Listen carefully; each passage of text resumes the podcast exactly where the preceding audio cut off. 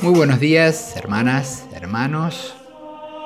Mientras la cuarentena se extiende, dejando siempre en claro que estamos en una situación complicada, que preferiríamos no haber pasado nunca, se escuchan en los medios algunas reflexiones del tipo de qué nos está enseñando este tiempo o cómo será el mundo cuando todo esto pase. Y detrás aparece una idea o una virtud que conocemos como resiliencia. ¿eh? Seguramente habrán escuchado la palabra, por si no la han escuchado, tiene que ver con esa capacidad que nos hace superar algo traumático y salir fortalecidos, aprendiendo de lo que padecemos.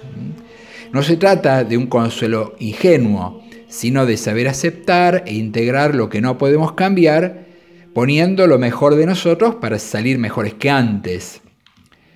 El otro día, luego de escuchar por la radio una reflexión sobre esto, me quedé pensando en cómo estoy viviendo este tiempo y pensé esto que les quiero compartir, que tal vez les ayude en su propia reflexión.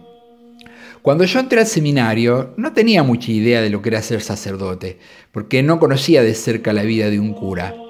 Solamente conocí a mi párroco, el padre Severino de la parroquia Santa Clara de Flores, que era uno de esos curas de antes que no contaban mucho de su intimidad, ni abrían la casa parroquial para que uno pudiera conocer algo de su vida. En realidad, lo que sentía yo era el deseo de entregar mi vida a Dios, de seguir a Jesús, sin saber bien cómo sería eso. Y resulta que un día, revisando unas estampas en una librería, vi una que me atrajo especialmente y me la compré porque expresaba algo que yo sentía. ¿eh? Es esta estampa que les paso y que guardo desde entonces en un libro y que habla de la oración. Ese deseo de oración tenía bastante que ver con la vida monástica, que siempre me atrajo de una manera especial. Durante el seminario estuve varias veces en distintos monasterios y una vez, en el monasterio de los monjes trapenses, le pedí a Dios que me aclarara si tenía que ser monje o si debía llevar el espíritu monástico de oración a mi vida en el mundo. No les puedo mentir, no sabría decir si me aclaró algo o no. Pero como verán, no me hice monje, al menos todavía no, nunca es tarde. Pero elegí ser sacerdote y quedarme en la ciudad y no en un monasterio. Pero lo que les quería contar es que esta cuarentena me está brindando la oportunidad de saborear al menos un aspecto de la vida monástica que me sigue atrayendo. Si no tuvieron la oportunidad de conocer de cerca a los monjes o a las monjas de clausura, tal vez no lo sepan, pero con todo lo que tiene de algo fuera de lo común, la vida monástica, tiene algo que es profundamente humano y es un equilibrio entre el tiempo dedicado a la oración, al trabajo manual, a las tareas domésticas, al descanso, a la recreación, a la vida de comunidad.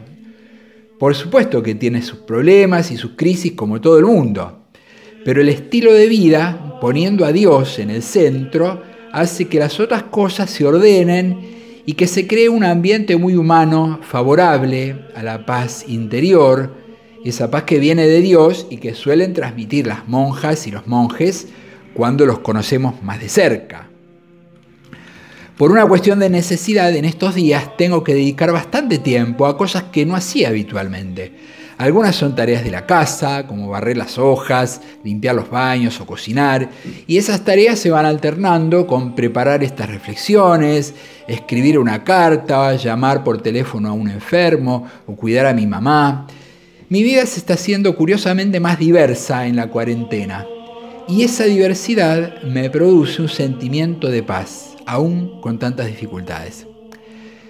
No les cuento esto para ponerme yo de ejemplo. ¿eh? Lo que pienso es que tal vez también a ustedes este cambio de ritmo que produce la cuarentena les dé la oportunidad de sacar algo profundo de adentro. ¿eh? No me refiero a, lo que podría ser leer más, ver una película, hacer algo que nos gusta, que todo eso estaría muy bien si lo pueden hacer. Me refiero a algo más profundo, a que el cambio de rutina nos ayude a sacar de adentro algo que teníamos guardado, una riqueza, un deseo bueno postergado, una vocación dormida, y que eso nos haga crecer nuestro entusiasmo por la vida, ahora y cuando pase la cuarentena.